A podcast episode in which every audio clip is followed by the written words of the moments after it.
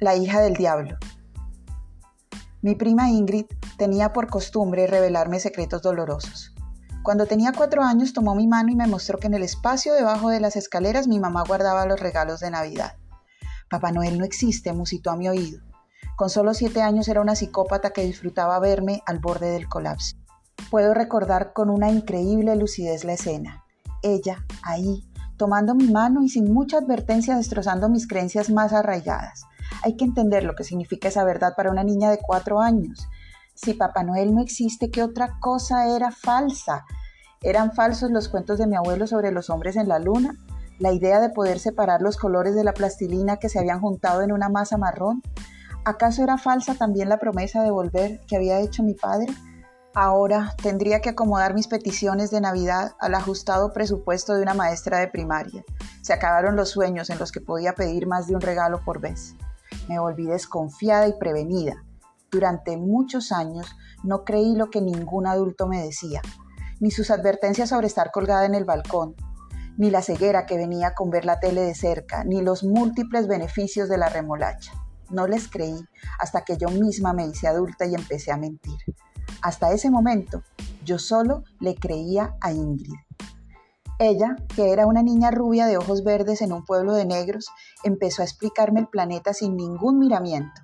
Me dijo que el mundo que se veía plano era en realidad redondo, que si me movía mucho mientras dormía terminaría cayendo y por supuesto muerta.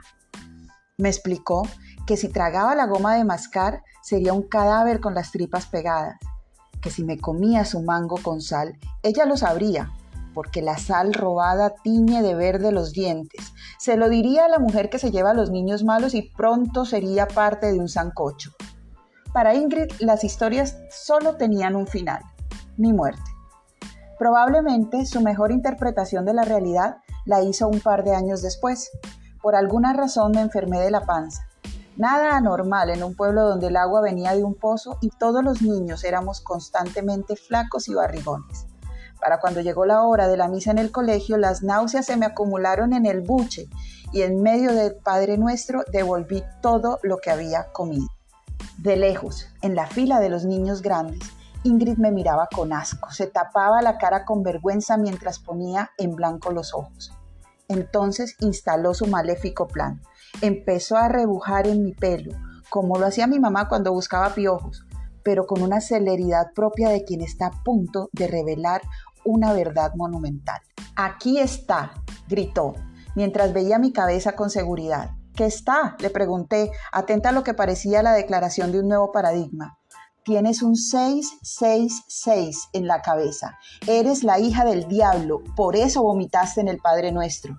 Por supuesto le creí, tenía evidencias de que lo que Ingrid decía era siempre cierto, como que Papá Noel no existiera o que el mundo fuera redondo. Para las otras sentencias no iba a poner en riesgo mi vida solo por comprobarla equivocada. Entonces, con esa verdad revelada, asumí mis poderes. Ser la hija del diablo me dio una seguridad volátil. Miraba a todos con mala cara y emitía maldiciones en voz baja.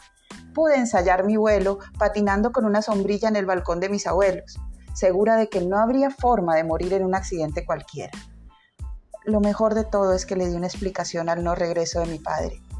Que no volviera no era mi culpa, es que él era el diablo mismo.